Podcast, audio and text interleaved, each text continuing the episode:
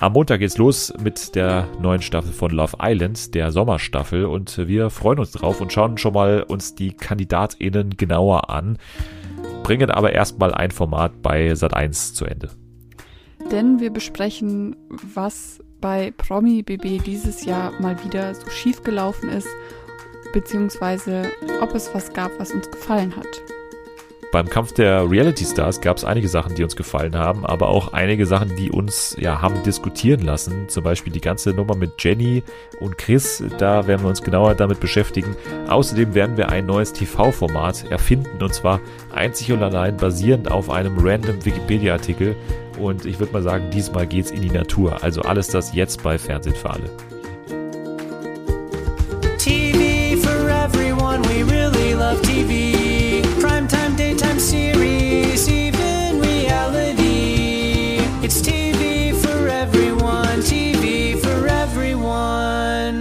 Einen wunderschönen guten Abend. Freut mich sehr, dass Sie wieder mit dabei sind zu Hause an den Empfangsgeräten. Schön, dass Sie einschalten. Schön, dass Sie uns mal wieder Ihr Vertrauen geben für den heutigen Abend. Wir, das bin in diesem Fall ich. Mich kennt man. Aber meine junge Kollegin heute zum ersten Mal dabei ist äh, die bezaubernde Anni. Ja, zum allerersten Mal. Es freut mich, dass ich hier sein kann. Ja, mich auch. Äh, man ist immer nervös beim ersten Mal, aber äh, ganz ruhig. Also Ja, es ist ja eine danke. sehr entspannte Veranstaltung. Wir haben auch einige entspannte Themen heute. Deswegen würde ich sagen, frage ich dich nur noch mal ganz kurz, wie es dir geht. Mir geht's super. Das war sehr locker, das war sehr äh, schwungvoll und sehr auch ähm, gu- gut einstudiert zwischen uns beiden. Aber wir fangen ohne Umschweife an und gehen direkt ja in unser Reality-Quartett. Nee, eigentlich, eigentlich ein Trio heute, weil wir machen erst Promi Big Brother, dann machen wir ähm, Kampf der Reality Stars und dann machen wir noch Are You the One und noch, äh, ja, eigentlich ist es ein Quartett, weil wir haben auch noch Love Island dabei. Also fangen wir einfach mal an. Ähm, wobei, eig- eigentlich nicht. Eigentlich müssen wir noch kurz über was anderes sprechen, sehe ich hier ganz kurz. Und zwar äh, habe ich ja, ich habe, bin auf eine Sache gestoßen bei Punkt 12. Okay. Ich weiß nicht, ob du das auch gesehen hast. Ähm, ähm, André Mangold hatte ein Experiment gewagt. Oh. Und, äh, ich wollte es nur noch mal ganz kurz hier hervorheben, ja. was da passiert ist, weil das war schon ein, ein eindrucksvoller TV-Moment. Also du hast, hast du das Video letztendlich gesehen oder nur das Foto? Nee, ich habe nur das Foto und die zugehörigen Memes äh, gesehen. Welche zugehörigen Memes? Naja, Jana hat da so ein paar Memes gepostet. Du auch. So Vergleiche mit, mit Detlef die Soest. Ja, ich, also ich habe das ja, also ich war der Urheber dessen, deswegen bin ich jetzt erstmal äh, ein bisschen gefrontet, dass ich nur die Memes gemacht habe. Ich habe ich habe das Ding überhaupt entdeckt, deswegen, also das will ich schon nicht auf mir, also das will ich, äh, Okay, Entschuldigung. Also nein, aber ich habe mir, Ehre wem Ehre gebührt. Das tut mir wirklich ich habe mir auch den äh, Punkt 12 Beitrag angeschaut und muss sagen, das ist mit der schlechteste Beitrag, den ich je gesehen habe, erstmal so aus, aus, aus handwerklicher Sicht. Der ist ja nur vier Minuten lang. Es ist von vorne bis hinten komplett idiotisch, was da passiert. Also man versteht nicht, warum er jetzt auf Mallorca geht, warum jetzt André Mangold, also scheinbar ist dieses äh, Promi Undercover auch so eine äh, Rubrik, die immer wiederkehrt, aber ich habe es ehrlich gesagt noch nie gesehen. Was ist genau das Ziel davon? Es war ja dann anscheinend, dass er irgendwie so checken wollte, was ist sein Ruf oder ist- wie ist sein Ruf gerade auf Mallorca. Ja, okay. Und, und dann hat man aber letztendlich ja eine Minute lang gesehen, wie dieses Experiment tatsächlich durchgeführt wird. Also wie André Mangold tatsächlich fragt, die Leute, was die jetzt von ihm denken. Und der Rest des Beitrags war dann drei Minuten lang eine Montage, wie dieses Experiment nicht funktioniert hat, weil Le- die Leute ihn einfach erkannt haben. Die haben einfach gesagt, so, du bist doch der andere. Wieso, Ja, aber wieso fragst du mich überhaupt? Du bist doch der Typ. Also es hat überhaupt nicht funktioniert. vor allem, weil die, die Verkleidung war doch auch einfach mega schlecht. Also, was haben die sich denn dabei gedacht? Da hätten die doch ein bisschen mehr Aufwand betreiben können. Also, das war ja wirklich so, wie wenn ich mir jetzt aus Spaß so ein Klebebad ins Gesicht bappen würde und dann meine ich sofort, mich erkennt Ja, keiner ich finde es besonders schön, dass in diesem Kinnbart man immer noch so das Kinn so durchschimmern sieht. Also das ist so völlig absurd schlecht einfach. Ist, also ja, man hat auf jeden Fall die gleichen KostümbildnerInnen äh, genommen wie damals bei Deadlift die Soest und bei Angelo Kelly, der, der auch ein sehr schönes, äh, eine sehr schöne Umwandlung damals gemacht hat. Einfach mit einer Perücke und so einem Mini-Bart oben äh, auf den Lippen. Also wunderschön. Also äh, ich, ich habe sehr, ich habe sehr, sehr gelacht und schaut euch mal diesen Beitrag an, weil es ist wirklich unverständlich, wie das laufen kann. Also wie kann das ausgestrahlt werden? Das ist, Ja. es hat von vorne bis hinten nicht funktioniert und war unsinnig hoch 10, aber gut. Vielleicht wollte er es ja genau das erreichen, dass irgendein Vollidiot das findet und dann auf Twitter postet. Naja. Apropos Vollidioten, wir gehen zu Promi Big Brother, würde ich sagen, und kommen zu, ja, eigentlich der Staffel, dem Staffelrückblick, weil jetzt haben wir es ja fast geschafft. Also heute am Freitag läuft noch nicht das Finale. Ich glaube, das Finale ist am Samstag dann. Aber wir befinden uns ja am Mittwoch. Das gilt für alle Formate, die wir jetzt gleich besprechen. Wir befinden uns am Mittwoch. Das heißt, wir werden ganz sicher über Leute sprechen, die Stand Freitag nicht mehr da sind und nicht mehr drin sind. Deswegen bitten wir da natürlich schon mal wieder um Verständnis. Aber es ist anders gerade nicht möglich. So, Promi Big Brother. Wir haben ja am Anfang gesprochen äh, über den Cast äh, vor drei Wochen. Da Ja. haben wir gesagt, ja, eigentlich vielversprechend. Äh, Man muss dann abwarten, wie die Produktion tatsächlich ist. Jetzt haben wir es fast geschafft und was, was sagst du? Was ist dein Fazit jetzt zur Staffelstand? Jetzt Mittwoch, aber eigentlich schon mit dem Rückblick auf die vergangenen zwei, drei Wochen. Also, ich fange mal mit den Mit Kandidaten. an. Ja, genau. also, ich fand die Kandidatinnen und Kandidaten eigentlich sehr gut.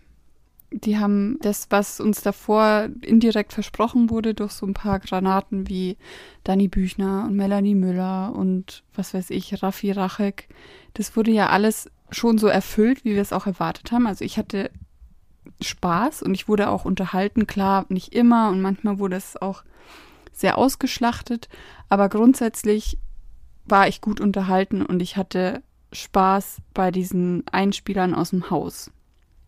So, aber alles andere war mal wieder absolute Scheiße.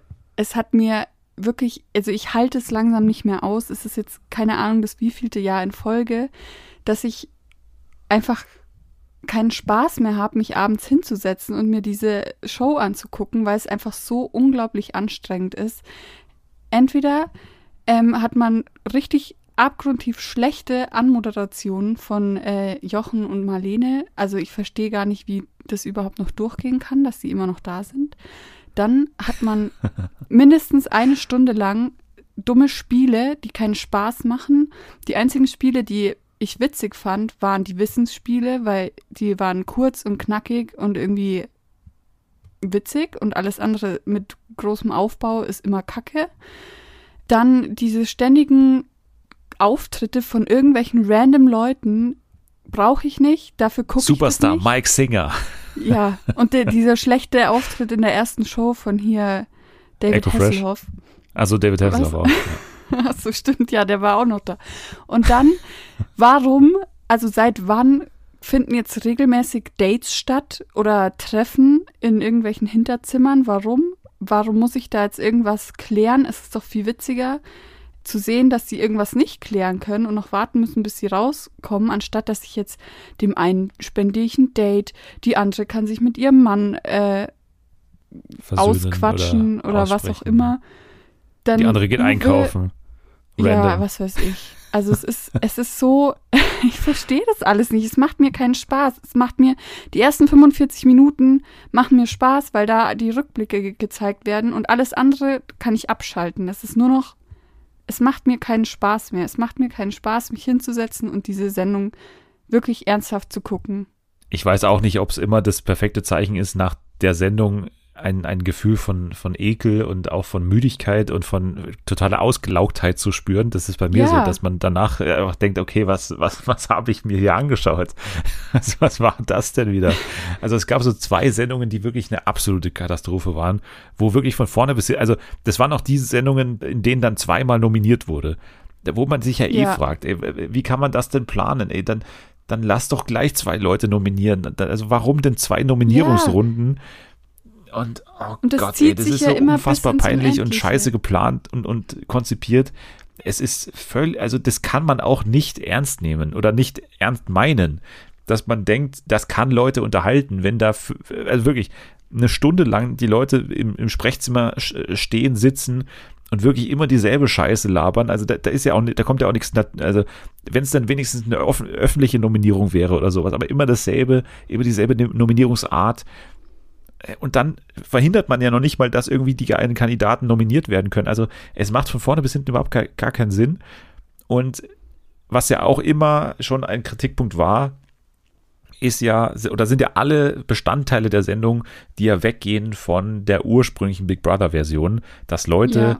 Abgeschieden von der Öffentlichkeit in einem Haus leben. Das ist ja mal die Ursprungsidee gewesen. Und wenn man sich jetzt eine Folge von, von dieser Staffel ansieht, dann erkennt man das einfach nicht wieder, weil die Spiele waren schon immer so, dass man, dass man im Prinzip äh, einfach durch das Studiopublikum die Situation hat, dass die Leute einfach nur da gerne rausgehen wollen, weil die halt dann im Publikum irgendwie den Mann sitzen sehen oder die Kinder oder den Freund, der aus München Mhm. extra angefahren gekommen ist.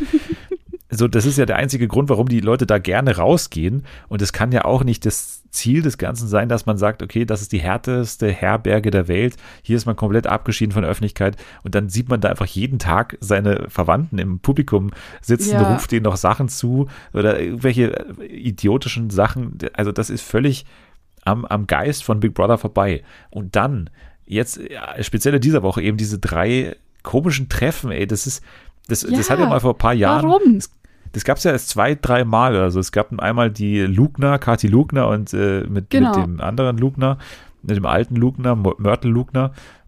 Da, da hat es ja noch in etwa Sinn ergeben, weil sie ja im Format quasi ihre Ehe so in Frage gestellt hat und so weiter. Da hat man auch gesagt, okay, dann gab es einmal den äh, Prinz Schaumburg zu Lippe damals, der das auch gemacht hat. Da gab es auch so eine öffentliche Trennung dann, die im Raum stand während der Staffel. Da kann man dann noch sagen, okay, aber dann wird irgendwie, weiß ich nicht, dann wird hier die, die eine zum Einkaufen geschickt. Hä? So, man versteht es überhaupt nicht mehr, was das ist, was das, was das soll jetzt hier. Also, das ist völlig Ja. am Zuschauer auch vorbei, weil man es einfach nicht versteht. Also, wenn man wirklich sagen würde, Nein, das ist ist, gerade irgendwie öffentlich eine Diskussion, dass, dass der Mann die Melanie verlassen will, okay, aber ansonsten ist es doch auch nicht förderlich fürs Format, wenn so ein Konflikt, der Melanie schon beschäftigt hat im Haus, dann auch noch sofort geklärt wird oder so. Das, ist, das, das macht ja noch nicht mal so aus erzählerischer Sicht irgendwie Sinn. Das ist einfach nur, um Nein, Sendezeit zu füllen, letztendlich. ja. Und es soll ja auch darum gehen, dass die da diese drei Wochen sollen sie ja leiden. Also das will man ja sehen, dass es ihnen schlecht geht. Oder deswegen, das ist ja die Challenge. Okay, ich muss mich da überwinden. Ich sehe drei Wochen meine Liebsten nicht. Und dann lasse ich aber irgendwie so drei so merkwürdige Treffen zu. Wo ist da, also wo ist da der Sinn? Also wenn ich dann weiß, okay, ich gehe da rein und ich habe die Chance, ja, hier mal eine Videobotschaft und da mal ein Treffen mit irgendwem, ja, dann kann ich mich auch durch die drei Wochen durchhangeln und habe kein Problem damit, weil ich weiß, okay, irgendwas gibt's schon. Es wird nicht so hart, wie ich mir das einbilde. Kurzer Eindruck zum äh, Couple, das sich da ja anscheinend bildet, gerade Janine Pink und äh, Paco Steinbeck. Was äh, ist da deine professionelle Meinung dazu? Ja, also ich habe noch nie jemanden gesehen, der so schlecht zusammengepasst hat und so wenig Chemie hatte wie die beiden. Also Wahnsinn. Ich habe keine Ahnung. Also keine große Zukunft bei den Nee. beiden.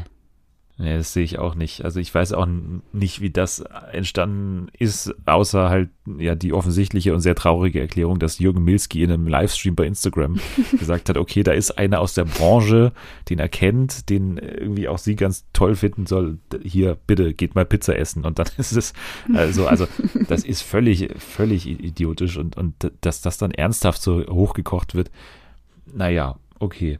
Also das sind die Besuche im Haus mal gewesen.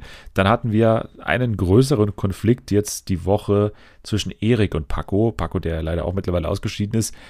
Da waren sie oben an der Luke, ne? Und dann, äh, ja, Ja. ging es irgendwie darum, dass er, dass Paco den Erik irgendwie seiner Meinung nach respektlos angesprochen hat und dann war es mal wieder so Erik-typisch, dass er dann erstmal wieder in den Gemeinschaftsbereich ging und dann Ja, wieder bei ja. den anderen erstmal so ausgeholt hat und gesagt hat, also es nervt mich jetzt doch irgendwie mehr als gedacht und bla bla bla. Und letztendlich hat er ihn dann nochmal auch konfrontiert.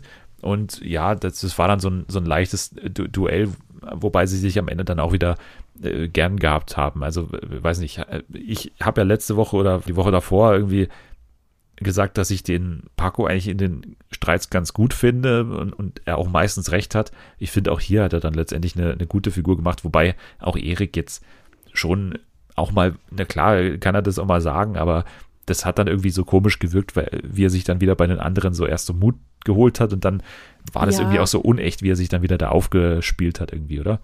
Ja, ich glaube, er hatte, also ich glaube, er hatte grundsätzlich ein Problem, einfach wie Paco mit ihm manchmal spricht. Und das hat wahrscheinlich schon so lange in ihm gebrodelt. Und dann hat Paco im Prinzip nur gesagt, ja, lass mal Uwe an die Luke. Und dann, das hat einfach das Fass zum Überlaufen gebracht. Und dann kam irgendwie so alles aus Erik raus, auch völlig ohne Zusammenhang. Irgendwie mal da ein Argument und mal da ein Argument.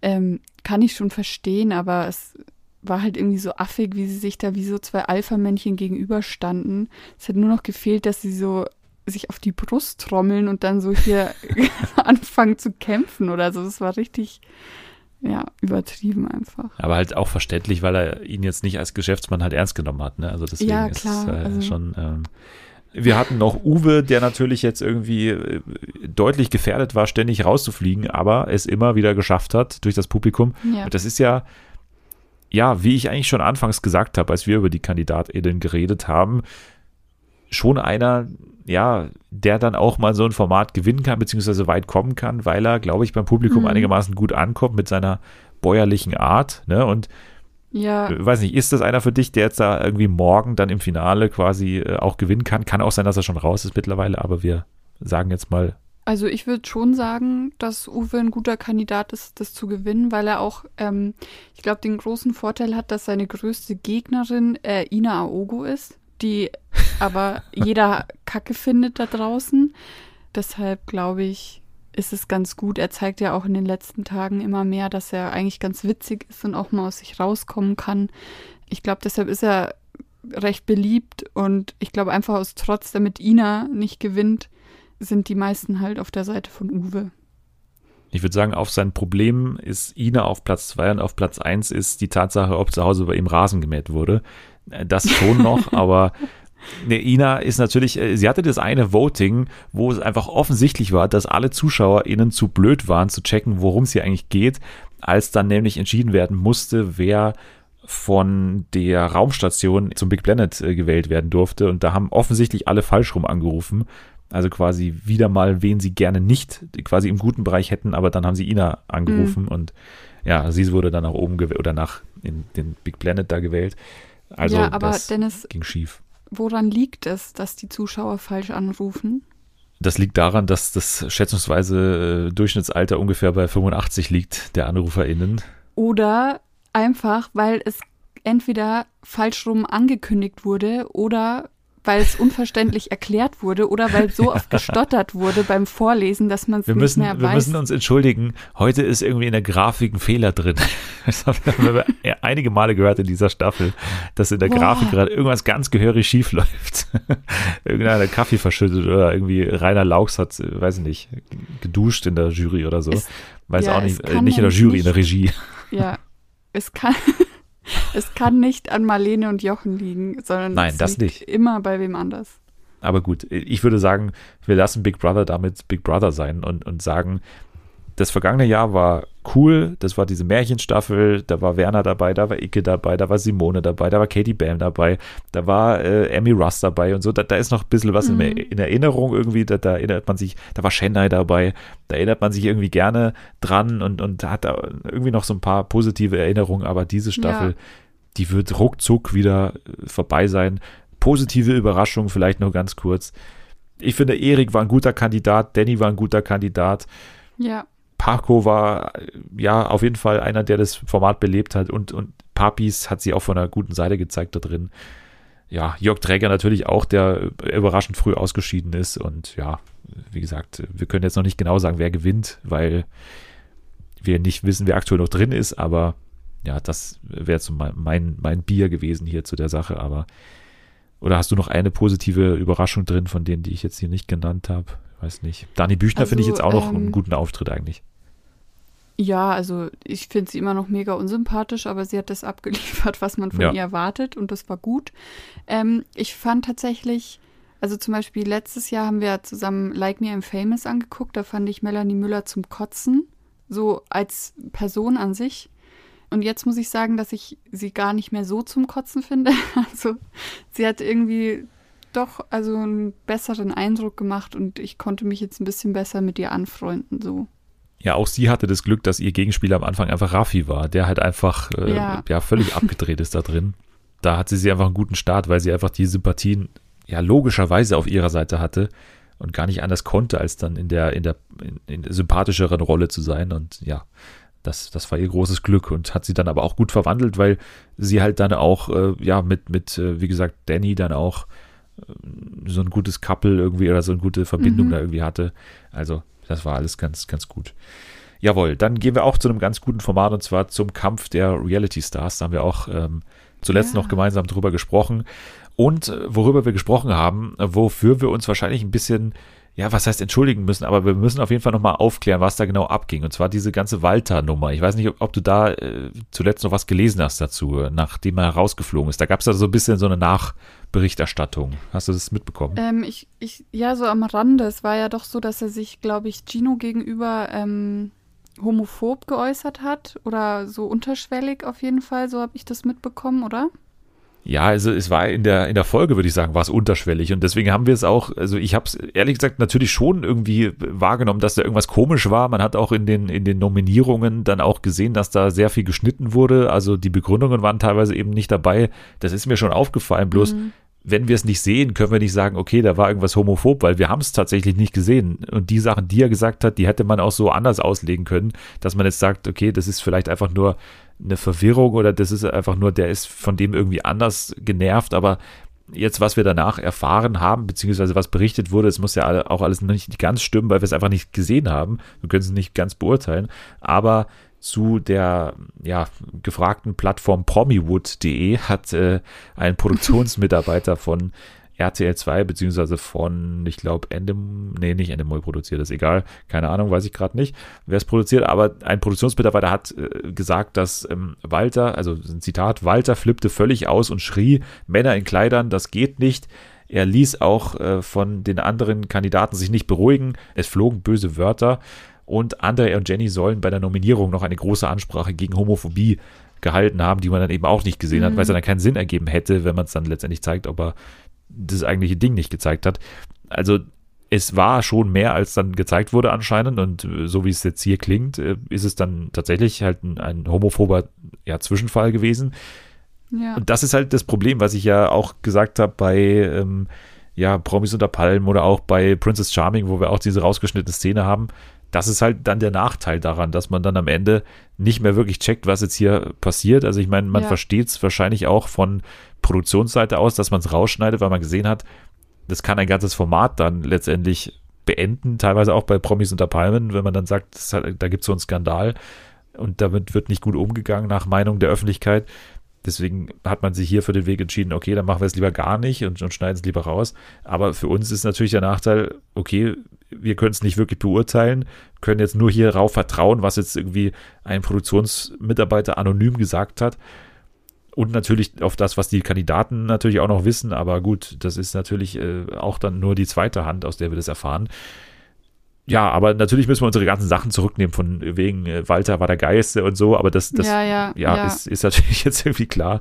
Aber wir konnten es halt zu dem Zeitpunkt einfach nicht wissen. Ne? Das ist auch klar. Aber das ist, das ist vielleicht auch ein bisschen das Problem an der Sache. Dadurch, dass es eben rausgeschnitten wurde, Walter auch einfach besser dasteht, als er vielleicht wahrgenommen werden sollte, weil wir haben ja auch gedacht, okay, alles gut und haben gesagt, Walter ist cool, bla bla bla.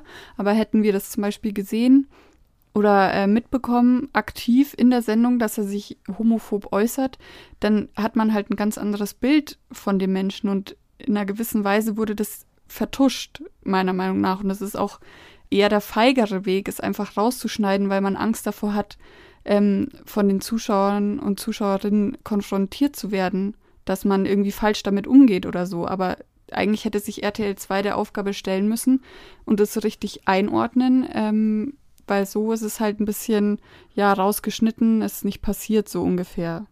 Und Ja. das finde ich Ich glaube, der, der, der Fehler war wie immer, dass man vor Ort nicht reagiert hat. Also, dass man nicht gesagt hat, okay, wir hören hier zu, wir sitzen in der Regie, hören gerade, was passiert und ziehen den Kandidaten dann raus und der ist halt dann fliegt er raus. Das ist ja nicht passiert, sondern man hat das wieder. Ja. dann dem Format und der, dem, der Auswahlstrategie und den, den Nominierungen dem eigentlichen Spiel überlassen. Und das ist dann für mich der Fehler.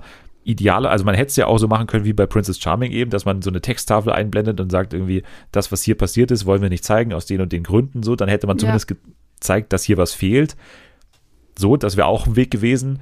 Aber ich wäre tatsächlich wahrscheinlich eher dafür gewesen, das zu zeigen, was passiert ist und dann letztendlich gleich im Format zu handeln. Das ist, glaube ich, nach den ganzen Szenen, die wir jetzt hatten und den ganzen Einzelfällen, glaube ich, meine favorisierte Version des Ganzen. Aber ja, das ist wahrscheinlich auch sehr schwer, das zu beurteilen. Aber ja, vielleicht beim nächsten Mal lieber so damit umgehen, als dann letztendlich uns ja hier Rätsel raten lassen, was dann tatsächlich passiert ist, weil das ist halt auch für uns sehr schwer.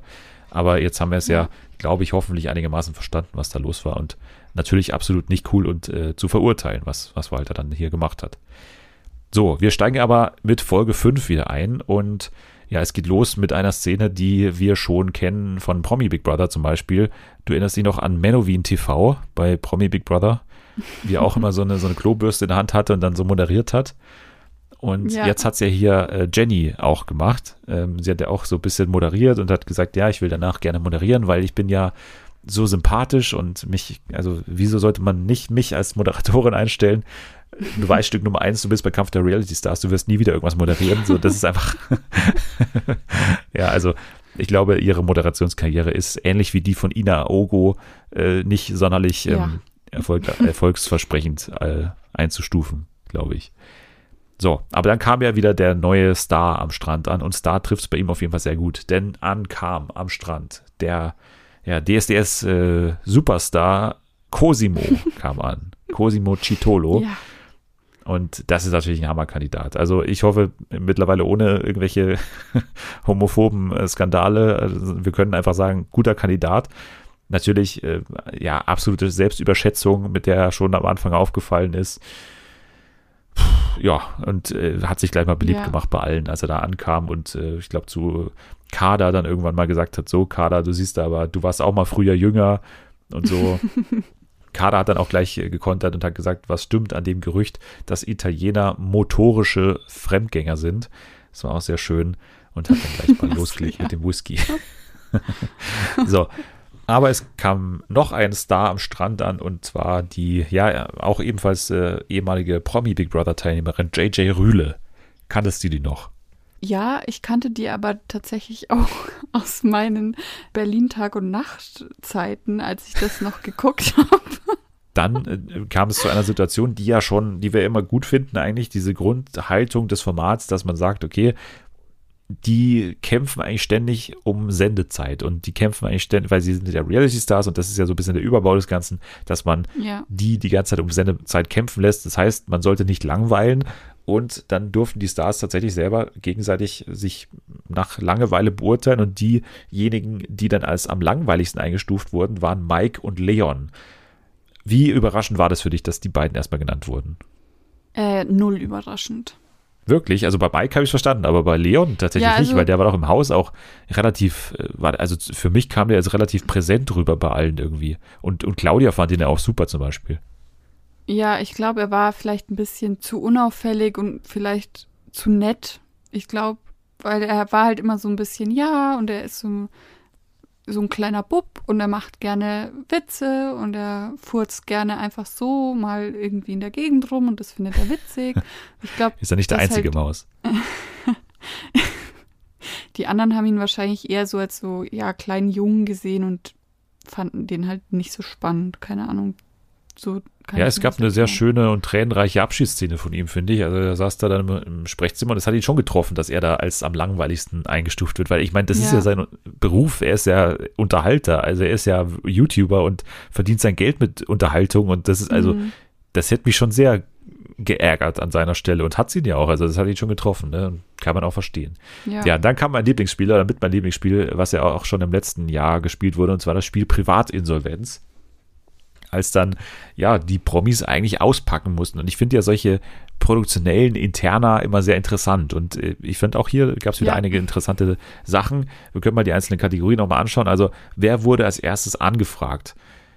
Es wurde, also ich glaube, wie ich das hier aufgeschrieben habe, war die Reihenfolge, wie es die Promis gedacht haben und dann die tatsächliche. Wir konzentrieren uns mal nur auf die tatsächliche Reihenfolge. Und hier gab es tatsächlich die Reihenfolge. Als erstes wurde Laura angefragt, dann Naromol, dann Chris und dann Mike. Laura.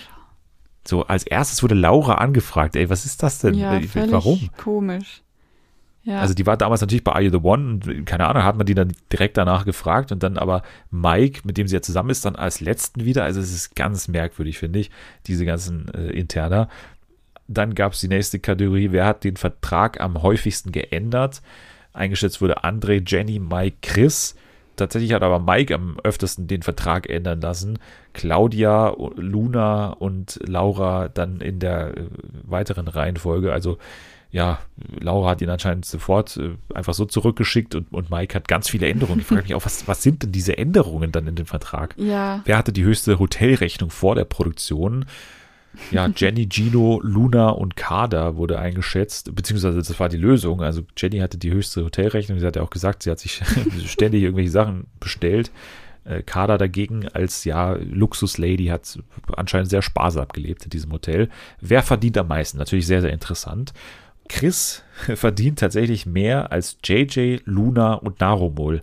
Und das finde ich für einen, der wirklich einen Auftritt hatte im Sommerhaus, schon ein, eine Mhm. respektable Verhandlung, ehrlich gesagt, dass er so viel Geld daraus geschlagen Ja. hatte. Mehr als Luna.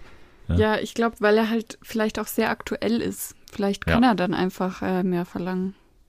Ja, ich glaube auch. Also die wollten halt um jeden Preis, glaube ich, diesen Storyline mit äh, André haben und haben sich das anscheinend Ja. schon einiges kosten lassen.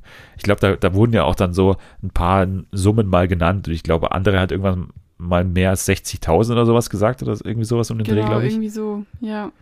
Das ist eigentlich schon Dschungelcamp-Niveau, also äh, schon gehobenes Dschungelcamp-Niveau. Da gibt es ja auch KandidatInnen im Dschungel, die so 15.000 nur bekommen und sowas. Also das ist schon, also hat mich auch überrascht, wie viel die zahlen da für den Kampf der Reality Mhm. Stars. Aber ja, und Naromol verdient wohl von allen am schlechtesten. Die war nämlich in der nächsten Ja. Rangfolge. Sogar Cosimo verdient mehr als Narumol.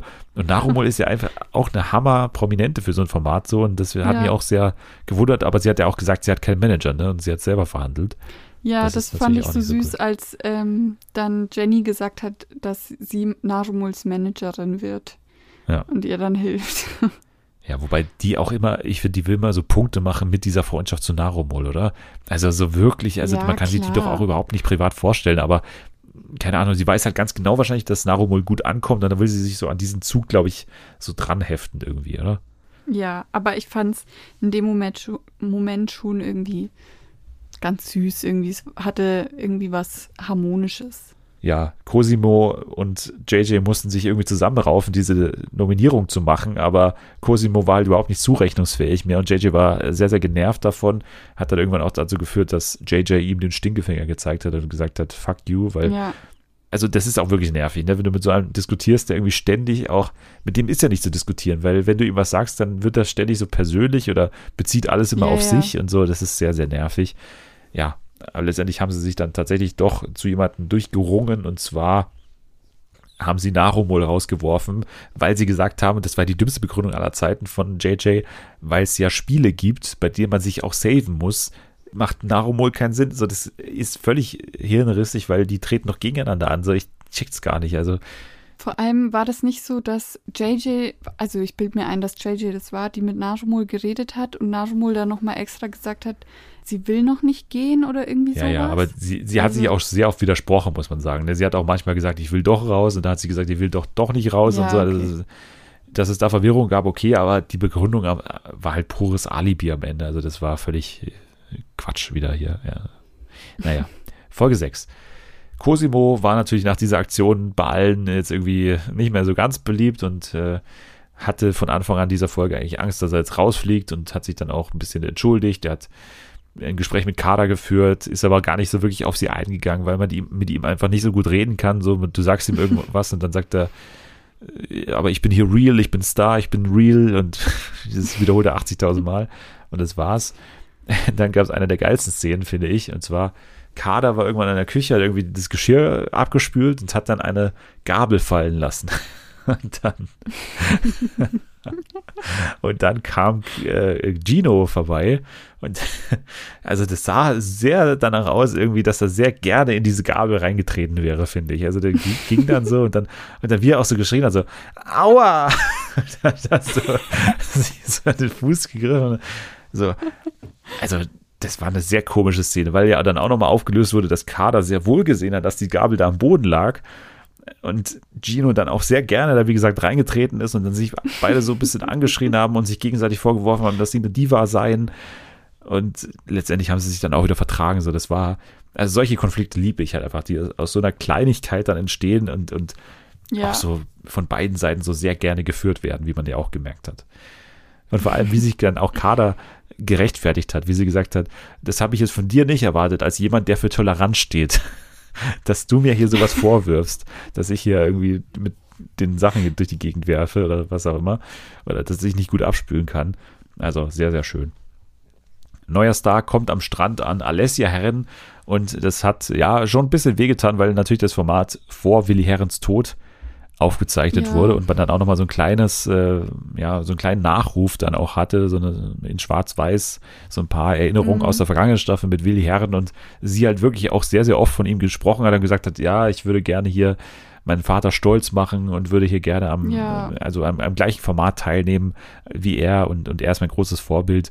Ich weiß nicht, ob man das, also ich, ich, ich habe es noch nicht ganz für mich entschieden, ob das respektvoll ist, dass man es genauso macht oder ob man vielleicht auch hätte diese ganzen Sätze irgendwie weglassen können und vielleicht einfach nur den Nachruf äh, zeigt. Weiß nicht, ich fand es in dem Moment ein bisschen komisch, so dass, dass genau diese Sätze so oft reingeschnitten Mhm. werden und nur so ganz kurz mal eingeblendet wurde, die Sendung wurde vor seinem Tod aufgezeichnet.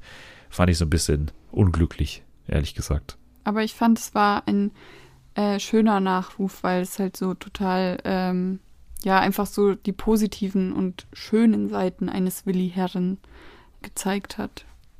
Ja, und ich muss sowieso sagen, der Off-Text ist absolute Spitzenklasse in diesem Format dieses Jahr. Also hier den richtigen Ton getroffen, aber auch in anderen Szenen so sehr schlaue Kommentare und auch Wortspiele und so weiter. Das ist schon Sommerhausniveau, was den Off-Text angeht, der ja auch sehr, sehr gut ist. Dann gab es einen Starblitz. Wer ist der prominenteste? Cosimo hatte natürlich hier wieder die, die eigene Meinung, dass er natürlich mit locker 500 Millionen Einschaltquoten, ähm, Ja, dass er, bei ist, DSDS. Er ist DSDS. Er Also ist DSDS er- und da gab es einen genau, schönen ja. Schnitt auf André, der dann gesagt hat, also Cosimo ist ja nicht DSDS. Und das war dann so direkt hintereinander gestellt, das war auch so voll geil. Ja, und äh, letztendlich kam dann raus, dass Claudia die größte, der größte Star da drin ist. Kader, Luna, André, Mike, Chris, JJ, Jenny, Laura, Cosimo, Alessia und Gino. Der größte Star kam aber danach an am roten Teppich. Und zwar begleitet von Paparazzi. Und ich glaube, Alessia hat dann auch gesagt, boah, da stand sogar Presse da, wo es irgendwelche hinterhergelaufenen Produktionsheinis waren. Und äh, ja, letztendlich kam dann Silvia Wolny raus und hat den Strand in Thailand betreten. Cosimo hat sie nicht Ja. gekannt. Äh, ja, als ob. Also das hat er doch auch wieder nur gefaked, damit er so ein bisschen, ja, er ist so ein Star, er kennt die Kleinen gar nicht. So ungefähr kam das rüber. Wenn ihr hier anfängt, pubertieren zu werden, dann bin ich von heute auf morgen in eine Wechseljahre, hat Silvia Wolny äh, gleich mal gesagt, fand ich, fand ich sehr, sehr gut. Und wurde dann auch prompt auf Platz 1 des Rankings geschoben, der größten Stars da drin. So, dann äh, begann natürlich äh, eine sehr, ja, diskutable oder sehr pikante Sache, nämlich diese ganze Chris und Jenny Geschichte. Weil auf einmal aus dem Nichts war irgendwie Chris eifersüchtig auf André wegen Jenny. Und man hat das nicht, also ich habe das ehrlich gesagt nicht ganz verstanden. Also die haben dann so ein bisschen, man hat nur so ein paar Szenen gesehen, wie die ein bisschen miteinander geredet haben und aber nicht mehr. Also das war Ja. irgendwie auch gar nicht so flirty oder ich weiß nicht, was er da gemeint hat. Ich weiß nicht, ob das offene Wunden waren, die da noch sind und, und er irgendwie denkt, André fängt jetzt wieder an, die Leute für sich zu gewinnen und so. Also wie tief steigen wir denn jetzt in das Jenny und Chris-Thema ein? Weil, ja, mach mal. Also wir haben ja noch ein paar Szenen auch dann, aber, aber fang doch mal an. Was, was gibt's denn da aktuelles, was wir jetzt nicht gesehen haben, vielleicht, was außenrum passiert ist? ich weiß jetzt auch nicht so viele Details außenrum, was zwischen den beiden passiert ist. Aber wir wissen ja, dass Eva mal behauptet hat, dass sie und Chris sich getrennt haben, wegen irgendwas, was bei Kampf der Reality Stars passiert ist. Und irgendwann kam ja auch raus, dass es wohl was mit Jenny zu tun hat. Ich finde das halt einfach mega unangenehm, so dem auch zuzugucken, weil man wartet ja nur drauf, dass da irgendwas ist und es tritt ja in den letzten beiden Folgen genau das ein, dass Jenny und Chris so mega eng sind, dass es fast schon unangenehm zu gucken ist. Ich habe mir das tatsächlich angetan, weil Chris hat am Dienstag auf Instagram ein dreiteiliges Statement hochgeladen und dazu Stellung genommen, was Eva da damals behauptet hat und keine Ahnung, hat versucht, sich da halt zu rechtfertigen, so von wegen, zwischen ihm und Eva lief es ja davor schon nicht so gut und sie ist eine toxische Person und hatte immer Eifersuchtsanfälle und so, bla bla bla. Ja, und Jenny war halt da einfach seine Bezugsperson, aber da ist nie was gelaufen und hat halt so richtig.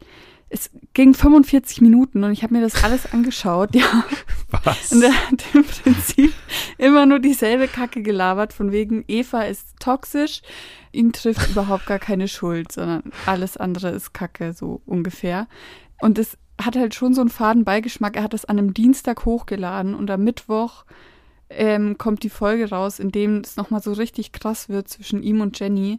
Also ich hatte so ein bisschen das Gefühl, er will dem halt so bisschen vorwegnehmen, ja, falls ihr das seht, so ungefähr, ihr wisst ja Bescheid, dass es gar nicht so war, wie es dargestellt wird. Und Jenny war ja einfach nur eine nette Person und was weiß ich, so ungefähr.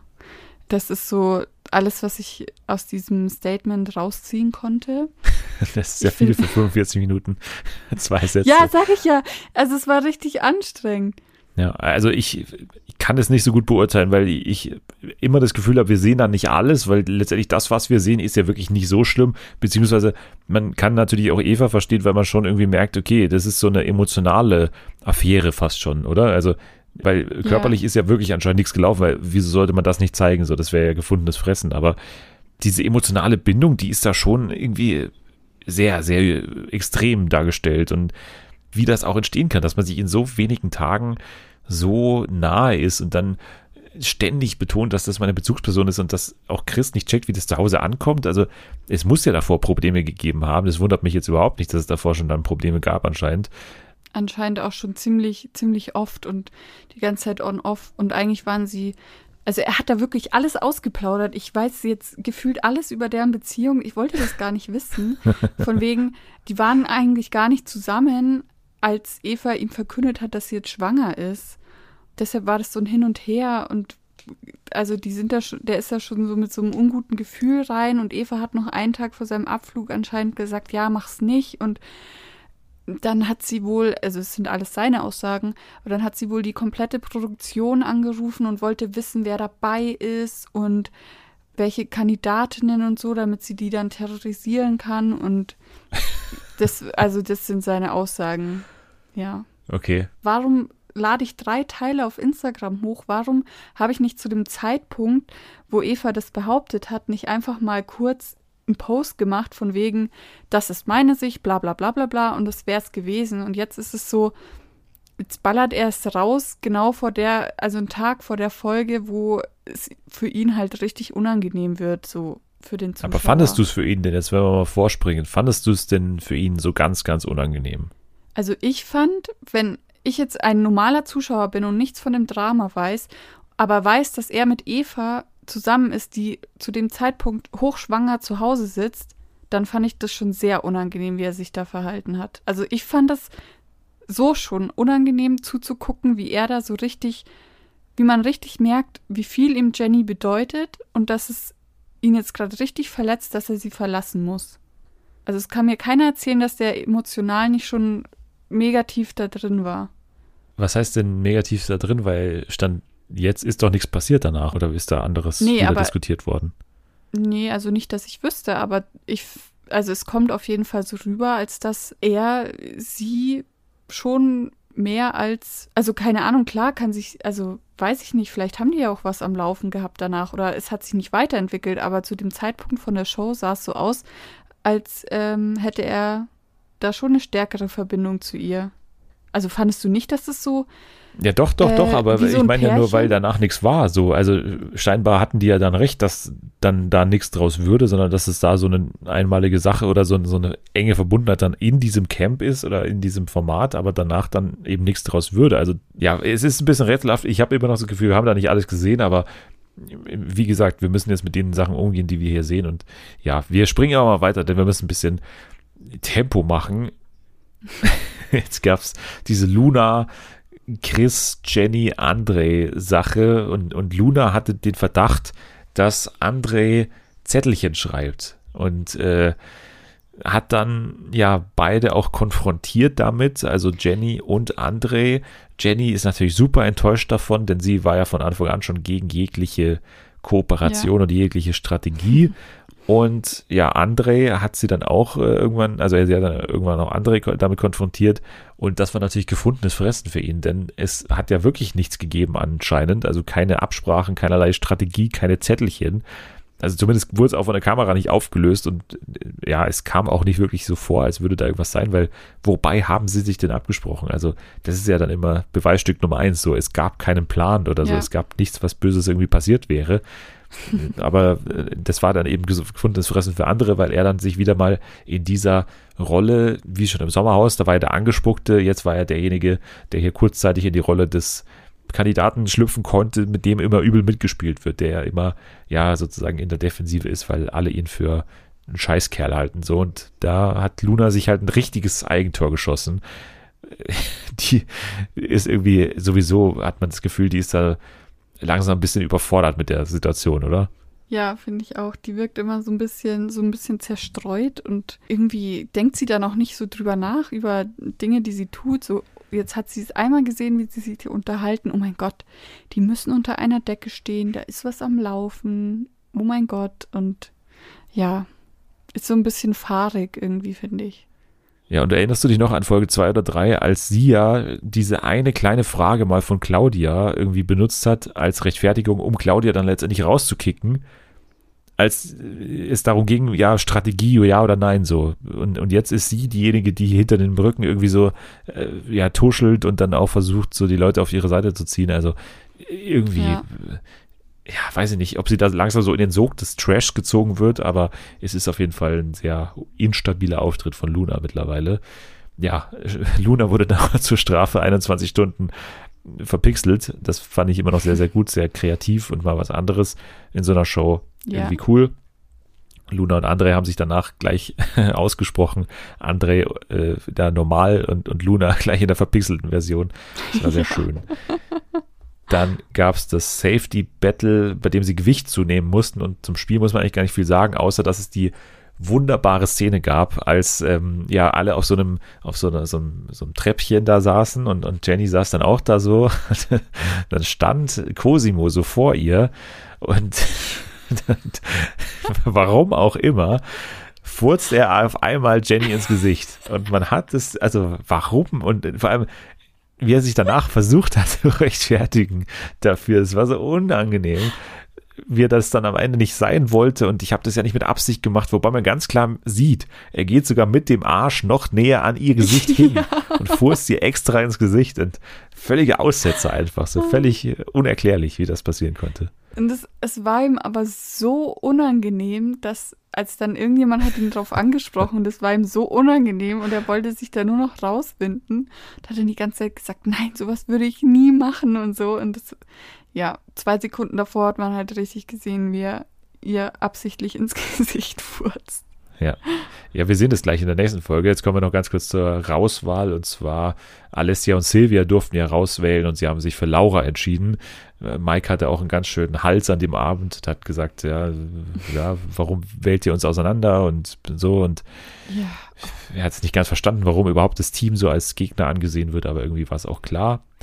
So, und dann gab es Folge 7, also die neueste Folge. Und ja, da gab es dann ja ein Gespräch zwischen Cosimo und Silvia, wo es nochmal um diese Furzszene ging. Und, und Cosimo hat im Prinzip gesagt, dass er darüber nicht mehr sprechen wollte, äh, weil er nicht mit Absicht gefurzt hat. Und dann gab es nochmal die Auflösung im Bild. Doch, du hast schon mit Absicht gefurzt und sogar extra dich dahin gebückt, du Idiot. Also völlig, völliger Quatsch.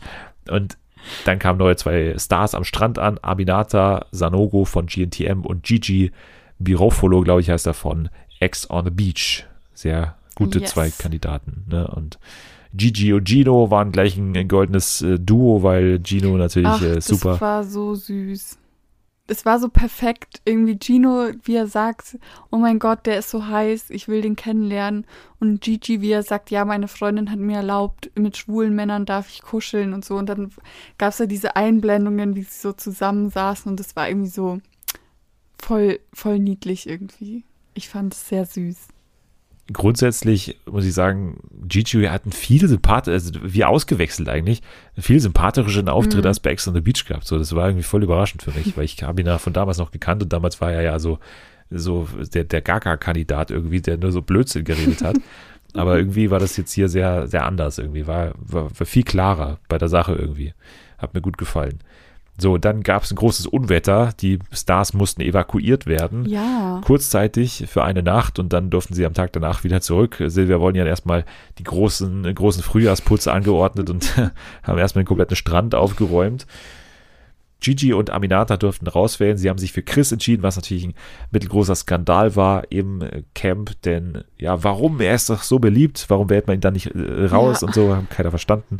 Aber äh, natürlich aus taktischer Sicht absolut zu verstehen. Ja, ich fand's, ich fand's auch absolut geil, wie jeder so voll geschockt war und das einfach nicht fassen konnte. Selbst Chris war einfach so völlig neben sich.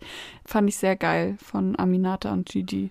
Aber halt letztendlich hat es ihm dann auch den Platz gekostet, weil er wurde auch einige Male deswegen nominiert auch, ne, weil er ihn rausgenommen hat. Mhm. Aber ich glaube, er hat dem Camp damit auf jeden Fall einen äh, Bärendienst erwiesen und ja, André hat, es gab dann bei der Verabschiedung zwischen Chris und André natürlich noch die Szene so, ja, ich hätte dich gerne im Spiel geschlagen und so weiter, aber jetzt äh, kommst du irgendwie hier so.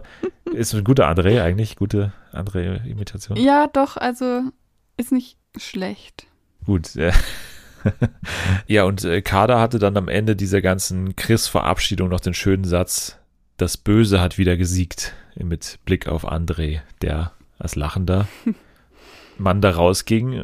Aber muss sagen, er, er spielt halt auch sehr gut. Ne? Er hat sich dann später wieder im, im Safety-Spiel Dirty Minutes gesaved mit diesem ganzen sehr unspektakuläres Spiel auch, mit diesen ganzen ähm, ja, Au- Aufmerksamkeits-Challenges da, hat er sehr gut gemacht, ne, muss man sagen. Das war wie im Sommerhaus schon wieder, wenn er sich saved, dann ist er halt nun mal dann auch weiter dabei und das ist halt das Spiel. Und äh, letztendlich ist es ja auch für uns irgendwie gut, dass er noch dabei ist, weil er ja schon ein, ein guter Antagonist da drin ist, ne? dass er dieser gewiefte Typ ist, der natürlich auch was von Taktik versteht, nicht so ganz blöd ist, aber halt auch, äh, ja, einfach nicht sympathisch ist. und ja, deswegen hat man ihn da trotzdem irgendwie gerne, gerne noch dabei. Da gab es noch so ein paar Absprachen vor der letztendlichen Nominierung zwischen Kader und André dann auch. Irgendwie hat sie gefragt, wählst du mich heute? Äh, Und André hat dann gesagt, sie spielt ein falsches Spiel, was man auch nicht ganz verstanden hat, weil äh, wenn man bedenkt, was er im Sommerhaus gemacht hat mit seinen Absprachen und mit seinen äh, ja, Sch- Ja. Taktikspielchen, dann ist das ja wohl überhaupt nichts gewesen. Also das ist mal wieder so der André, der dann überhaupt nicht mehr unterscheiden Ja, kann. fand's oder, auch, oder sich auch immer noch nicht reflektiert. ja, ich fand auch äh, richtig geil, wie Kader dann nochmal so richtig auf ihn losgegangen ist und ihm nochmal gesagt hat, wie kacke sie ihn findet und dass er hier genau dasselbe zeigt, was er im Sommerhaus auch gezeigt hat und wie giftig André dann im Gegensatz auch wieder geworden ist. Das war dann Ja, ja. wieder so, ja, perfekt. Ja, das ist einfach, das ist einfach sein Wunderpunkt, muss man sagen. Ne? Also Ja. das merkt man total halt, da- dass er da halt absolut verwundbar ist an der Stelle, äh, weil Kader hat richtig gesagt, gib einem André Mangold die Macht und er zeigt sein wahres Gesicht. Jetzt sehe ich das Gesicht aus dem Sommerhaus der Stars. Und dann hat äh, er mehrfach gesagt, Kader Loth, du hast für mich keinen Anstand. Du hast für mich einfach keinen Anstand. Und äh, Kader hat dann äh, gesagt, äh, Respekt muss man nicht von jemandem lernen, der andere gemobbt hat. Und das war natürlich äh, mal wieder absolut Ja. On point von, von Kader Mhm. und äh, ja, perfekter Schlusspunkt. Hat sie, also die ist da auch immer super schlagfertig. Das traut man ihr manchmal gar nicht zu, aber äh, schafft sie immer wieder sehr gut. Und ja, äh, letztendlich rausgeflogen sind dann leider eben Gigi und wer ist noch rausgeflogen? Ja, ähm, Äh, Mike. Mike, genau, Mike, ja, stimmt. Völlig, äh, ja, eigentlich völlig egal, ob der raus oder rein ist oder was auch immer. Hat überhaupt nichts da drin gemacht, Nee. also völlig verdient rausgeflogen. So. Das war Kampf der Reality Stars, immer noch ein tolles Format, immer noch äh, macht sehr viel Spaß.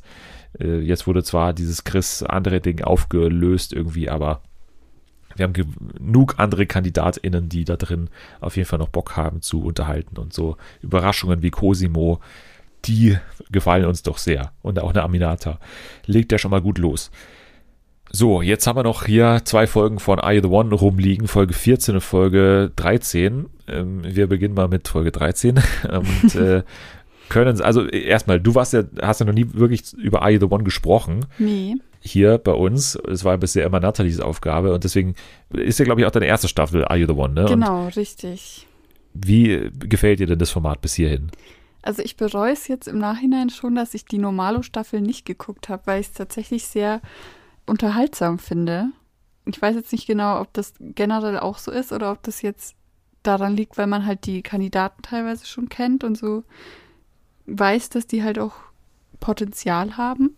Aber ja, es macht mir sehr viel Spaß. Sehr gut, dann ähm, gehen wir mal in diese Folge 13 rein, die jetzt auch nicht so wahnsinnig aufregend war, deswegen können wir das relativ schnell abhandeln. Und zwar ging es ja darum, äh, äh, ja, Jamie und Valentina hatten so eine kleine Auseinandersetzung am Anfang äh, wegen der Matching Night Strategie. Valentina ist weiterhin ja immer der gegenteiligen Meinung wie die ganze Gruppe und hat dann gesagt, ja, das macht überhaupt keinen Sinn.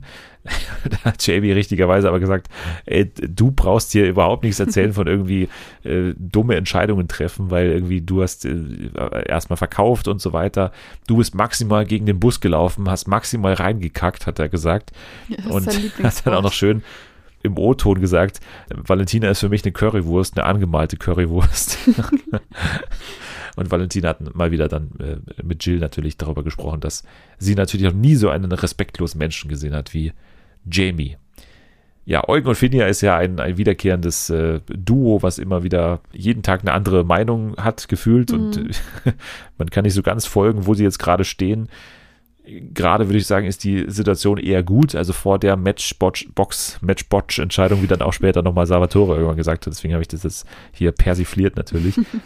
Was sagst du zu Eugen und Finja? Also passen die für dich zusammen oder, oder nicht? Weil ich bin eher bei, bei Nein mittlerweile. Oh, schwierig. Also anfangs dachte ich mir schon, ja, voll süß und so, aber Eugen strengt mich an dass er so partout überhaupt nichts zulassen will und dass es dann diesen einen Schmatzer mal gab, ist ja schon für ihn wahrscheinlich, was weiß ich. Aber es ist halt einfach, also jedem sein Tempo, ja, ist ja okay, aber dafür ist es das falsche Format. Keine Ahnung, da kann er bei First Dates mitmachen oder so ein Schmarrn. Aber nicht äh, bei Are You the Bonn und Finja ist halt das komplette Gegenteil, was die Sache angeht und deshalb Von dir kommt nichts. Von dir kommt nichts. Der, der Satz, von der immer wieder von ihr zitiert wird in den Rückblicken. Von dir kommt nichts. Also beide haben dann auch zusammen das Spiel Armes Würstchen äh, gewonnen und, und durften dann deswegen auch ins Date einziehen. Da gab es dann den angesprochenen Schmatzer von dir. Das andere Paar, das es geschafft hat, waren Jamie und Jill, die ich ja gar nicht so schlecht finde als Match, weil man schon sagen muss, Jill hat wahrscheinlich in diesen ganzen Gesprächen mit diesen, mit der Produktion oder mit der Redaktion davor immer angegeben, ja, mein Typ muss tätowiert sein, Mhm. was ja nachweislich einfach nicht so ist. Sie hat ja jetzt oftmals schon Sachen gehabt mit Leuten, die nicht tätowiert sind, aber ich glaube, dass für die Experten deswegen der Jamie schon eher jemand ist, den sie mal zu ihr sortieren, weil sie ja auf diese großen tätowierten Männer steht. Aber gut, das muss ja anscheinend dann äh, in echt nichts heißen, weil das nur so eine Einbildung von ihr ist anscheinend. Aber äh, ich würde mal sagen, würde ich jetzt nicht ausschließen, das Match Jamie und Jill grundsätzlich. Äh, Dann gab es äh, im Haus so ein Spiel, wo Valentina im Prinzip das größte Opfer wieder war, Ja. als sie sich dann so, so gegenseitig irgendwie so, so zuordnen mussten oder so, sich Das so fand den ich schwarzen aber auch Peter. ein bisschen mies, ehrlich gesagt. Dieses ähm, Tommy und wer war das andere? Danilo? Diogo auch, äh, hat auch ein paar Mal, glaube ich, ihren Namen genau, gesagt. Die dann, ja, aber auch, dass die da Aurelia ähm, auch. in diesen Einblendungen, wenn sie dann da beim Interview sitzen, da haben sie ja dann auch nochmal extra über Valentina gelästert und sich so über sie lustig gemacht und es ist einfach mittlerweile an einem Punkt. Juckt mich nicht. Ich finde aber, es ist Aber mittlerweile gut. an dem Punkt, wo es, wo es echt einfach reicht. Also ich finde es nicht. Ja, aber sie macht es natürlich auch mit Absicht immer, ne? Also sie ist ja schon mit Absicht sehr, sehr provokant und ich, ich Ja, glaube aber zwar auch nicht, dass sie das alles so super wegsteckt. 21. Genau, die ist Ja, ja. 21 und die sind alle älter und ein Jamie, der ist irgendwie 32. Warum muss ich auf eine, die zehn Jahre jünger ist, so drauf losgehen? Ich finde es halt teilweise echt grenzwertig. Ja. Diogo und Vanessa ähm, sagen ja von sich, dass sie nichts haben und dass da auch nichts läuft und so weiter, aber die Szenen jetzt in der Folge sahen schon wieder anders aus. Er war eng um ihren Hals geschlungen und hat gesagt, ich glaube, ich könnte mich in dich verlieben. Und Vanessa ist ja immer noch der Meinung, A, Tommy ist ein Fuckboy und zweitens, also B, ist Diogo ist wie ein Snack. Den, äh, das ist der andere. Den hat man gerne mal so und den, äh, da leckt man vielleicht auch gerne mal dran, aber letztendlich äh, will man davon nicht zu viel, glaube ich, war ihr das- O-Ton dann mal. Sie sagt es so witzig. Ich könnte mir das echt Das tausendmal. ist wie ein Snack. Ein Snack. Ja, genau, das ist äh, Vanessa. So, Aurelia und Kathleen haben dann nochmal so ein bisschen so über ihre Situation gerade gesprochen und so weiter. Und dann gab es die schöne Situation, dass Valentina parallel zusammen mit Jackie, glaube ich, und dann auch noch später mit Salvatore da in diesem, äh, quasi in ihrem Bett drin lagen und dass sich alles mitgehört haben und in einem Reality-Format, in einem Format, in einem Fernsehformat gelauscht haben ja, mal wieder. Wahnsinn. Wahnsinn. Und das ist für Aurelia natürlich mal wieder ein Affront, den sie nicht auf sich sitzen Ja, lassen kann. aber- und wieder, was ist denn aber- hier los? Was, was machen denn die hier? Was ist denn hier mit den Leuten los? Das gibt's ja gar nicht. Aber erinnerst du dich nicht an eine der früheren Folgen, als Aurelia wie ein kleines Kind an den Tisch gelaufen ist zu Josua und geschrien hat, oh mein Gott, ich habe gerade gelauscht. Irgendwen hat sie da gelauscht, ja. Und dann musste Ja, ja, sie bei Tommy, bei Tommy war das. Ja, also, hä, was für eine Doppelmoral. Und dann ist sie wieder mega aggressiv geworden und dann wieder, oh, ich werde hier gefickt. Ich habe keinen Bock mehr. In jedem Format werde ich gefickt. Warum immer ich? so anstrengend und so Oh, ich habe nervig. schon wieder keinen Bock, dass ich hier so gefickt werde. Ja, dann heult sie gleich immer. Ja. Ne. Sehr, sehr schön. Leider wurde es nicht mit einem Schnitt nach hinten, weil ich habe mich natürlich auch an die Szene erinnert. Leider wurde es nicht ähm, äh, quasi nochmal direkt aneinander Ja. geschnitten, aber wir wissen es ja alle noch. So, dann gab es die Metz, Metz-Box-Entscheidung. ähm, ja, Eugen und Finja wurden reingewählt und es gab ein No-Match, also kein Match. Das Ja. heißt, äh, ja, mal wieder ein Fail der Gruppe und langsam geben alle sich äh, gegenseitig Aufsagen. Das wird alles nichts mehr und so weiter. Hat aber Danilo und Aurelia nicht daran gehindert, äh, in den Boom Boom Room zu gehen, da zwar nichts zu machen, aber trotzdem da so ein bisschen rum zu, ähm, äh, ja, krapschen Machen. und so weiter. Ja. Machen, genau. Melina ist nach einer Krankheit, nach einer Bronchitis wieder zurückgekehrt ins Haus und dann gab es die nächsten Gäste im Boom Boom Room und zwar Alex und Jill, die Mitten auf einmal am Tag. mitten am Tag oben in das Fenster, äh, in das Zimmer eingezogen sind und gesagt haben, so, jetzt lassen wir es mal krachen, jetzt weihen wir diesen Raum mal ein und dann tatsächlich auch äh, Sex hatten da drin. Also das Ja, ist eine äh, 5 von passiert. 10 war es. Eine 5 von 10, genau. Valentina hat parallel gesagt, warum der Typ? Was ist, wa- was ist denn mit meiner Jill los hier? Was macht denn die? Und man hat es auch ein bisschen verstanden, weil Alex ist wirklich auch voll Schwachmat, oder? Das ist, also Vollidiot, finde ich irgendwie. Ach, ich finde ihn, ich find ihn eigentlich ganz witzig. Der ist so, er merkt selber, dass er irgendwie da nicht wirklich ankommt bei irgendwer. Und das war jetzt so, ja, okay, Jill. Jill hat selber auch nicht so die Ansprüche Chill mal, hat er gehabt. gesagt. Und dann, dann haben sie es Also- halt mal gemacht, so ungefähr. Ja, kann man so sagen, aber ich, ich mag den weiterhin nicht. Irgendwie so, auch dieses Ge- Gehabe immer dann bei, der- bei der Matching Night immer mit ihm, finde ich irgendwie auch so affig irgendwie. Naja. So, Alex, äh, ja, da gab es dann danach natürlich noch Probleme, weil äh, danach hat Alex dann direkt wieder bei Melina rumgehangen, das hat Jill nicht gepasst, dann hat sie bei sich im Bett geschmollt und hat dann auch ihn ein ekelhaftes Stück Scheiße genannt. Kurz darauf war alles wieder gut, weil äh, ja, er hat sich ja dann doch um sie gekümmert weiterhin und ja, dann war wieder alles toll. So, Matching Night, die Frauen durften entscheiden, wollten auf ihr Herz hören.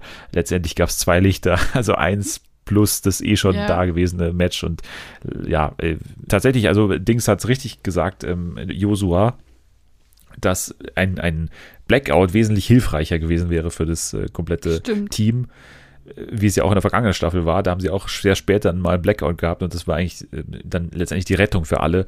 Das hat er absolut richtig beurteilt, weil jetzt letztendlich äh, sieht schon sehr finster aus für die, aber ich gehe mal davon aus, dass die denen am Ende wieder das Geld schenken werden durch irgendwelche Matches, die sie dann in die Matchbox selber schicken, RTL, und dann, und dann sagen werden, okay, macht's, dann, dann haben sie noch irgendwie fünf, sechs Möglichkeiten und das werden sie dann auch noch hinkriegen, Ja. äh, wenn sie ein bisschen überlegen.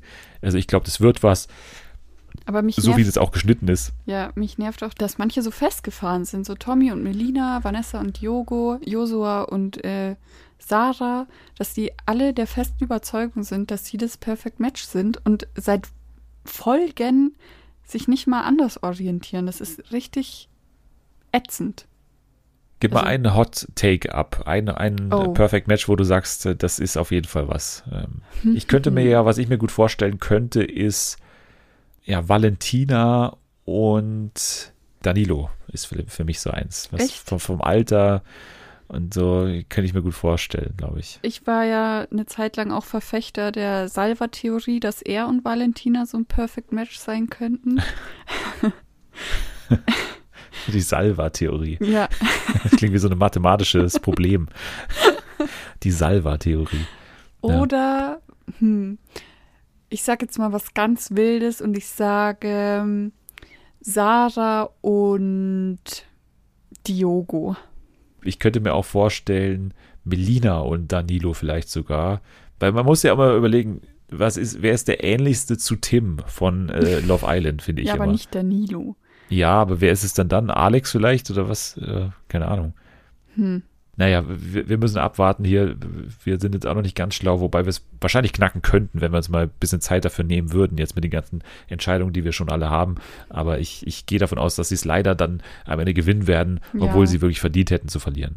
So, jetzt haben wir noch äh, News und zwar sollten wir noch ganz kurz, äh, wir sind schon wieder weit über der Zeit, aber wir haben noch kurz Zeit für Love Island, denn am Montag geht's los. Yay. Oh, ich ich habe gesehen, dass es am Montag losgeht und ich dachte mir so, gib mir mal eine Pause, ich kann nicht mehr, ja. Wie soll Ja. ich das schaffen? Wobei, wobei, bei mir war es vor einer Woche noch genauso dieses Gefühl, aber jetzt nach dieser wirklich kräftezehrenden Woche Promi Big Brother, muss ich sagen, ich habe jetzt wieder Bock auf bisschen gutes Trash-Fernsehen, was täglich kommt. Also ich habe jetzt ein bisschen Lust bekommen Ja. von Leuten, die wissen, was sie machen. Also, also wo auch wirklich man nicht so viele Längen spürt, wo es nicht so viele unnötige Spiele gibt und so weiter. Darauf habe ich jetzt Bock Ja. irgendwie. Also ich, ich kann damit jetzt ganz gut umgehen, dass es jetzt losgeht. Ich habe mich jetzt damit arrangiert. Ja, vor allem, ich. weil Love Island kommt halt auch jeden Tag um 22.15 Uhr und samstags hat man eine Pause, also man muss nicht Ja. schon, also um 8 da vorm Fernseher sitzen, das ist ganz angenehm.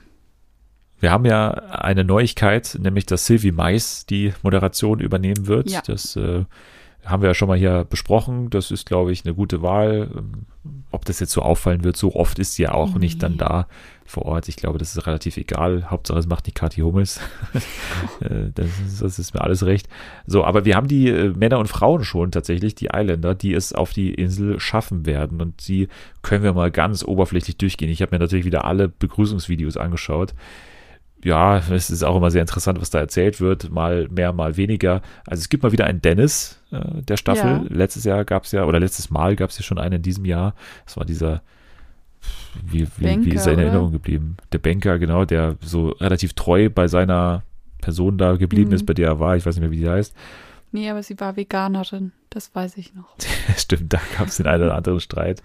Überhaupt diese Frühjahrstaffel, die ist bei mir mittlerweile fast völlig verschwunden Ja, weil die im, auch im. Echt schlecht war, ehrlich gesagt, weil die Kandidaten so lame waren und selbst Es gab Adriano, es gab Finn, Bianca, es gab äh, hier Paco, aber sonst ist mir nicht mehr so ganz ja, viel. Ja, und die Greta halt.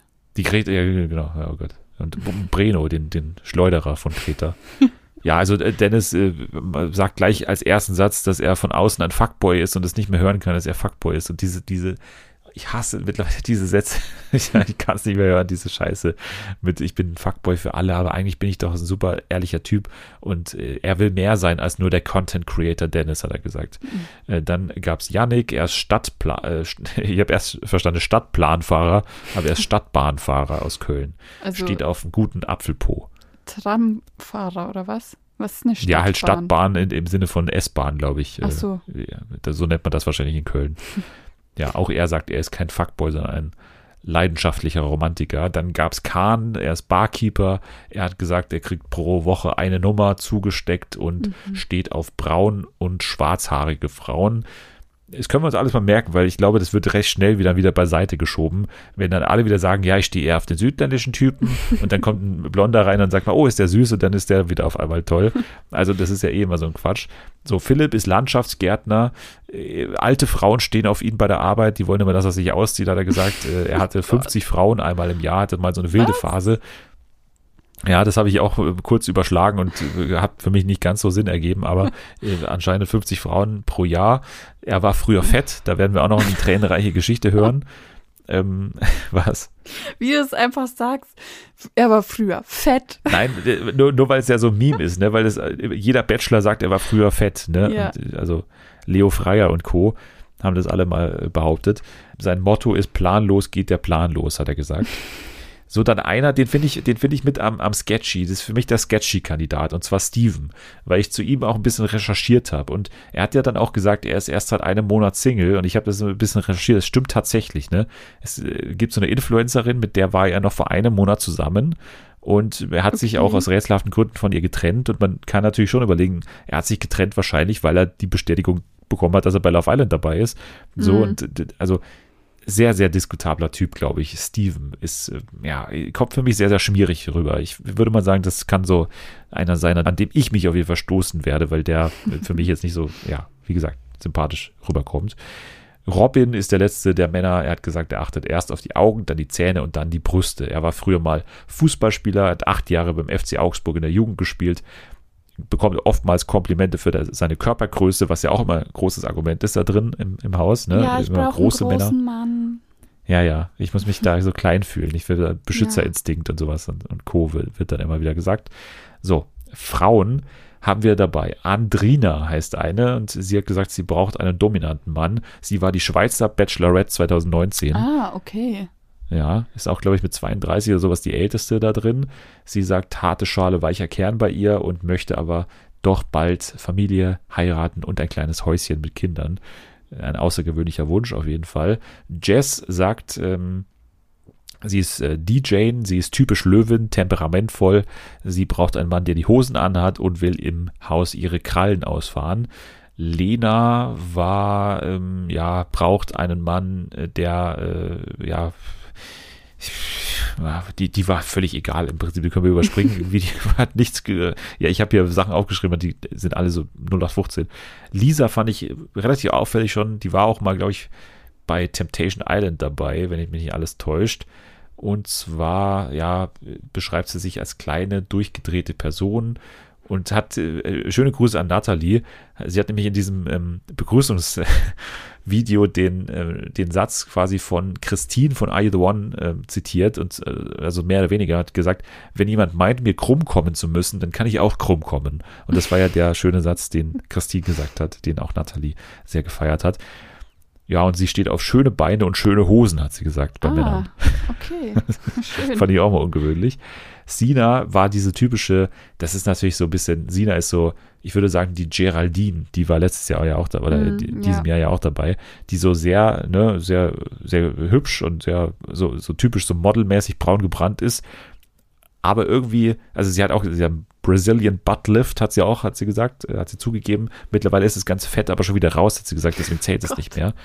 Und hat aber damit so ein bisschen auch, äh, ja, so, hat dann wieder gesagt, ich werde eine Crazy Cat Lady am Ende, wenn ich keinen Mann finde. So Okay. völlig, also die Ja. hat tausend Angebote, aber wird natürlich am Ende eine Crazy Cat Lady.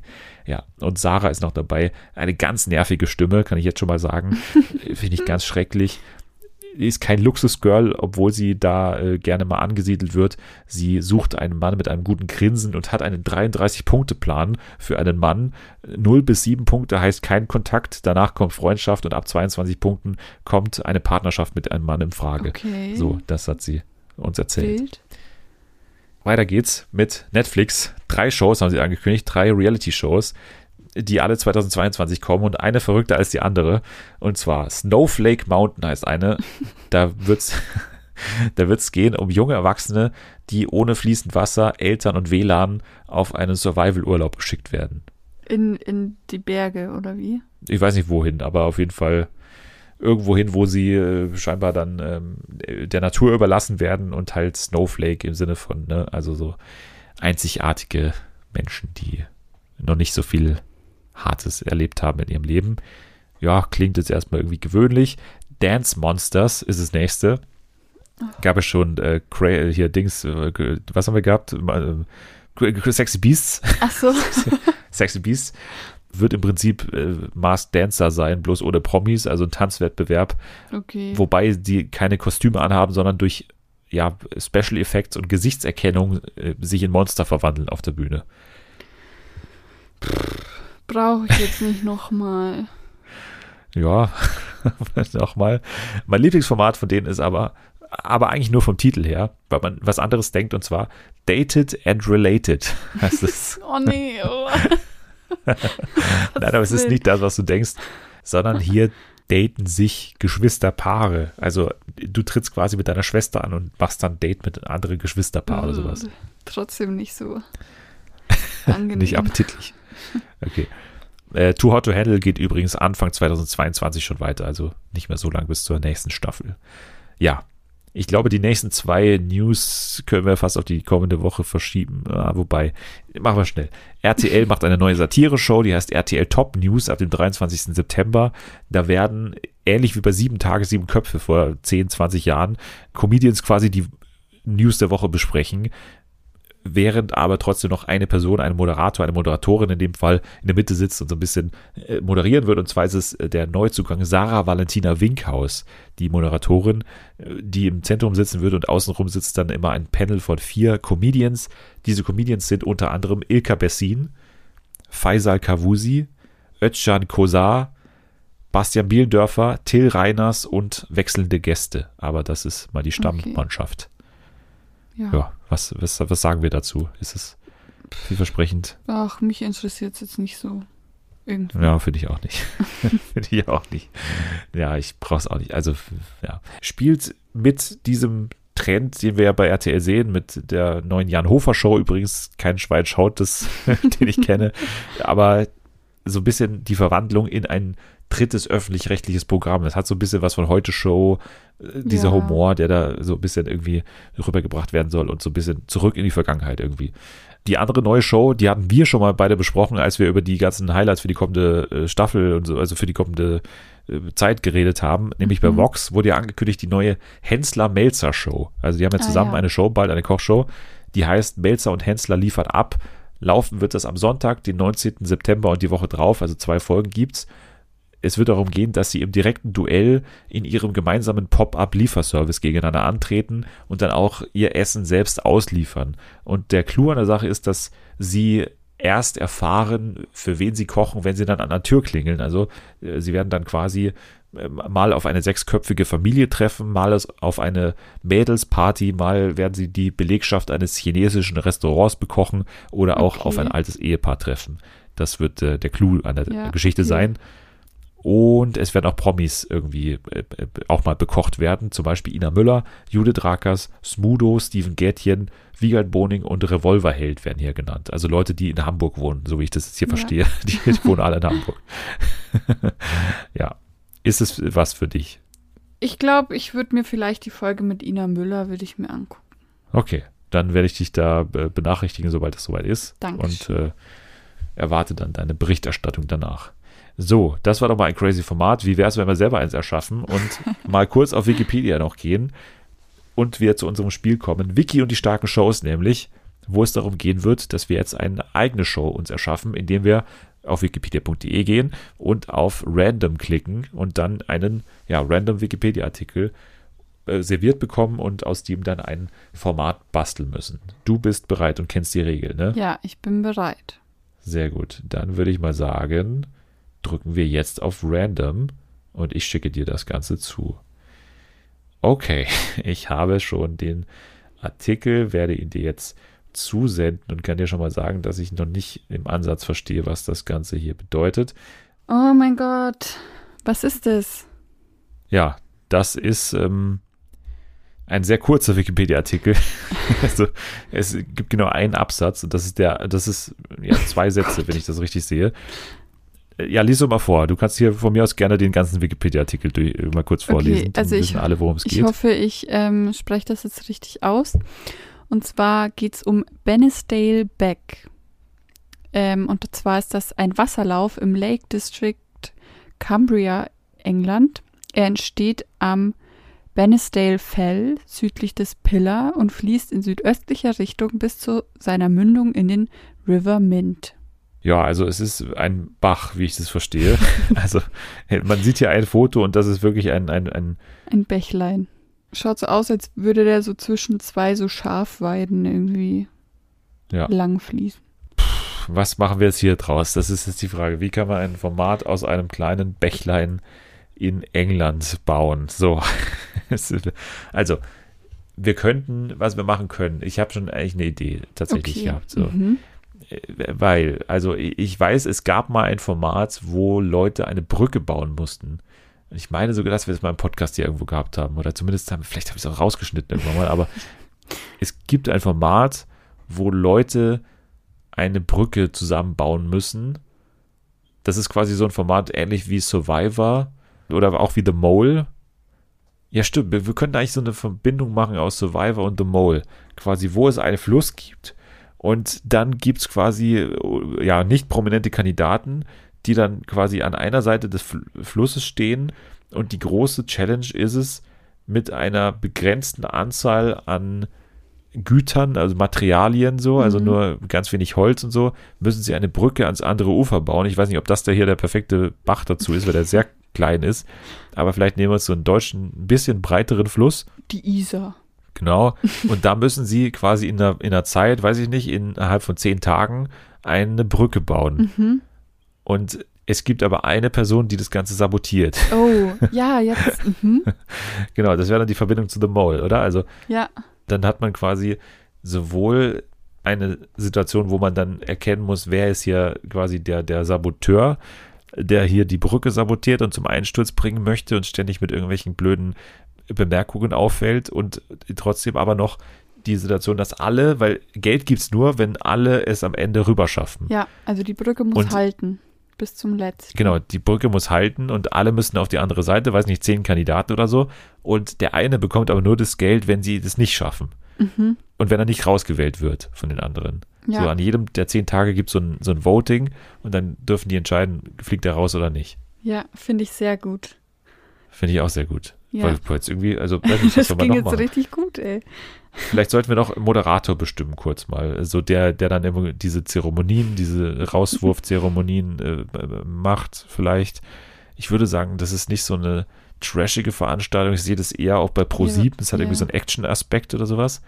Und ich finde, das könnte nicht hier der Alm-Typ, ne? Nicht hier ähm, der unsympathische von GNTM, der immer diese peinlichen Interviews macht. Oh, der von TAF. Ja, ja, nee, der nee, nicht. nee, den möchte ich nicht haben. Aminati auch nicht. Ich würde vielleicht sogar Nee. sagen, Stefan Gödde, dass man das irgendwie so Galileo-mäßig einbindet auch, dass man sagt, das kann man da vielleicht sogar so einleiten, das ganze Experiment. Oder, oder was ist mit Oder Jenke. Matthias, Matthias Optenhöfel? Ja, aber der ist schon zu groß, glaube ich, für so eine Show. Ach Oder? so, okay. Ich würde auf jemanden von Galileo zurückgreifen. Ich glaube, das ist, passt irgendwie gut mit so äh, wie heißt der Natur. eine? Ähm, Ayman Abdallah. nee, der mit den, dieser, Haro. ja, genau, Haro Füllgrabe, den will ich haben. Okay, dann nehmen wir Haro Füllgrabe. den habe hab ich einmal getroffen, weil den hatten wir irgendwie einmal zum Interview da. Und dann war die Challenge, dass er nicht normal in das Studio gehen durfte, sondern er musste, das Studio war irgendwie im zweiten Stock oder so.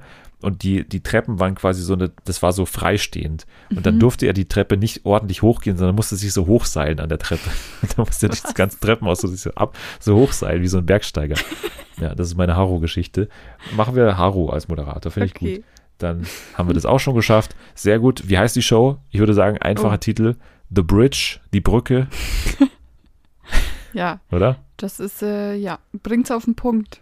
The Bridge, okay. Dann bleiben gut. wir auch gleich in diesem Englischen drin, weil ursprünglich Ja, ja. handelt es sich ja um einen, einen englischen Fluss. Aber ich glaube, das war ein bisschen anders. Also wir haben jetzt nicht hier nur das Format adaptiert, sondern wir haben schon ein bisschen, glaube ich, eine Eigenleistung auch reingebracht. Ich glaube, es war nicht ganz so. Aber ja, The Bridge, alles klar. Dann äh, kann man dir gerne folgen bei Twitter und zwar unter welchem Ad-Namen? At Annie Loves U. Bitte. Sehr schön. Dem Podcast kann man folgen unter dem Ad-Namen Ad Fernsehen FA. Außerdem kann man liken und retweeten, man kann Hashtag Fernsehen für alle verwenden, man kann fünf Sterne gerne bei Apple Podcasts hinterlassen oder eine nette Rezension oder man kann den Podcast auch abonnieren bei Spotify, bei Apple Podcasts und so weiter. Einfach auf Abo drücken und dann äh, T-Amo quasi. Also Abo und T-Amo und dann, äh, ja. Hat nicht so gut geklappt, das Wortspiel, wie ich dachte. Okay, jetzt sage ich danke fürs Dabeisein, wie immer. Ja, danke, dass ich hier sein durfte, wie immer. Immer wieder gerne. Nächste Woche vermutlich alles zum Finale der Bachelorette. Wir haben heute nicht Prince Charming gemacht, muss ich sagen. Es liegt daran, dass ich noch nicht geguckt habe. Aber Oh Gott, das ich, läuft ich ja auch bin, schon, stimmt. Das läuft schon, genau. Und ich, ich, ich bin auch schon in harten Verhandlungen, wer das machen könnte. Und wir werden bald uns über Prince Charming unterhalten, versprochen. Also das machen wir sehr bald. Ihr könnt jetzt aber schon mal abschalten. Wir sammeln jetzt schon mal die Materialien, die man zum Brückenbau braucht und melden uns dann in der Woche oder in zehn Tagen wieder, wenn wir fertig sind. Also bis dann. Tschüss. Tschüss.